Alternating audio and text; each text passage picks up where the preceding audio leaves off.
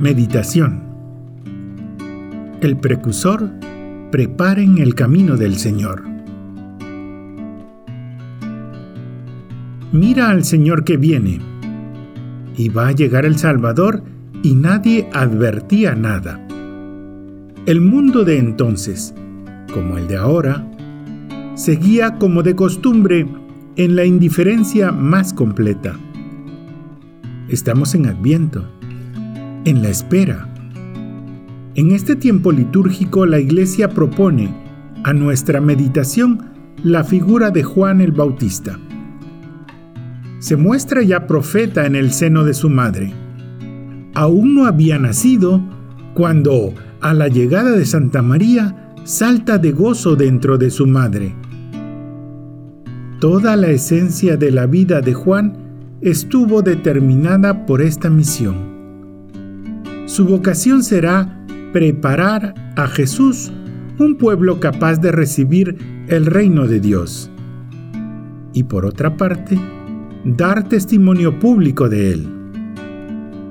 No lo hará por gusto, sino porque para eso fue concebido. Así es todo apostolado. Olvido de uno mismo y preocupación sincera por los demás. Juan lo hizo hasta dar la vida en el cumplimiento de su misión.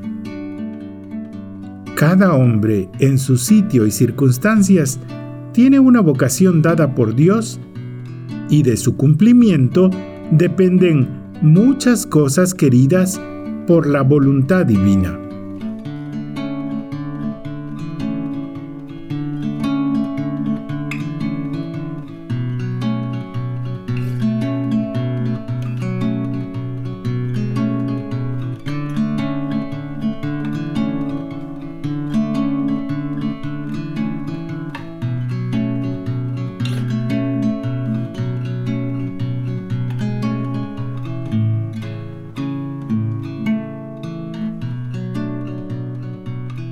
Juan sabe que ante Cristo no es ni siquiera digno de llevarle las sandalias.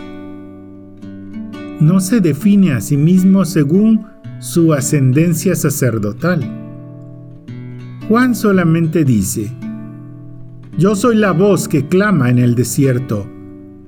Preparen los caminos del Señor. Allanen sus sendas. Él no es más que eso la voz, la voz que anuncia al Señor. A medida que Cristo se va manifestando, Juan busca quedar en segundo plano, ir desapareciendo. Con gran delicadeza se desprenderá de quienes le siguen para que se vayan con Cristo. Juan perseveró en la santidad porque se mantuvo humilde en su corazón. Así lo afirma San Gregorio Magno. Su actitud es una enérgica advertencia contra el desordenado amor propio, que siempre nos empuja a ponernos en primer plano. Sin humildad, no podríamos acercar a nuestros amigos al Señor y entonces nuestra vida quedaría vacía.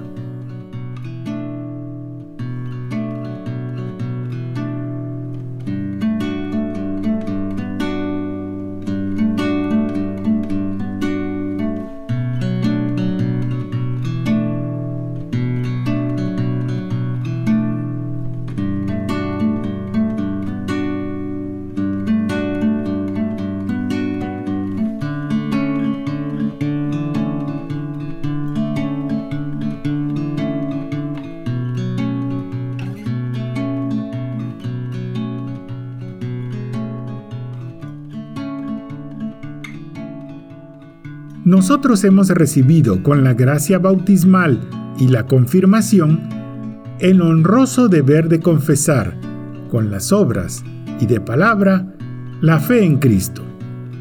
Nuestra familia y nuestros amigos deben ser los primeros en beneficiarse del amor al Señor. Con el ejemplo y con la oración debemos llegar incluso hasta aquellos con quienes no tenemos ocasión de hablar.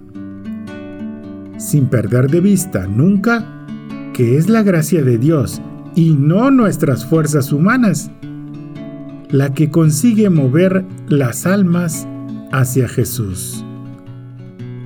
La Reina de los Apóstoles aumentará nuestra ilusión y nuestro esfuerzo por acercar almas a su Hijo.